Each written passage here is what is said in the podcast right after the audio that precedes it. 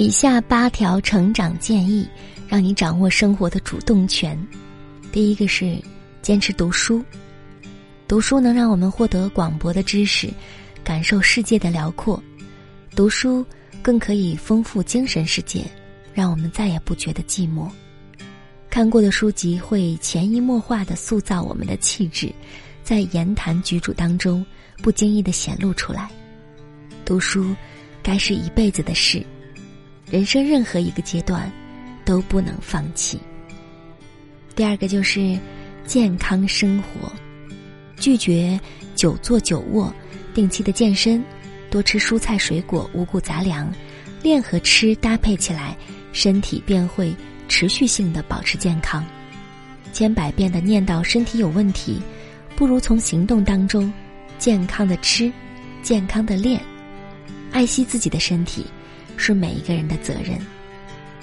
第三个是发现美好，吃到了美好的食物，工作上呢遇到了一点小成就，学习当中解除了一道难题，生活本身就是有太多美好值得追寻的，所以我们要用更积极的眼光看待世界，善于发现身边的美，像一个小太阳那样温暖周围所有人。第四个是自我反省。反省，本质上是认识自我的一个过程。一个人只有清楚的认识自己，才知道如何改进和提高，找出问题，总结得失，发现自己身上的优势和劣势，我们才能够逐步挖掘自身的潜力，扬长避短。第五呢是凡事提前，凡事预则立，不预则废。上学提前便不会迟到，和客户会面提前便不会手忙脚乱，和恋人约会提前便不会因行为上不够重视而错失缘分。早做准备，才不至于慌乱无章。平时做事哪怕只要提前五分钟，也能够更有效的帮你把握时间，树立可靠的外在形象。第六个是好好说话。俗话说。良言一句三冬暖，恶语伤人六月寒。过激的语言往往就像一把刀子，伤了别人的心，也伤了自身的素养。一个人能够平和的说话，另一个人才能够认真的聆听。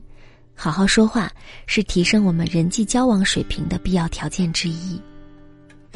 第七是常怀感恩，人与人之间有了感恩，缘分才会变深。生而为人，一定要心存善良，懂得感恩。别人帮忙铭记在心，他人有困难的时候呢，也不要袖手旁观。互帮互助，人与人之间的关系就不会冷漠。一颗感恩的心，有助于你交良善之友，成共赢之事。第八是坚持独立。生活独立了，才能把自己照顾好；经济独立了，才不怕靠山倒；精神独立了，才不觉得空虚无聊。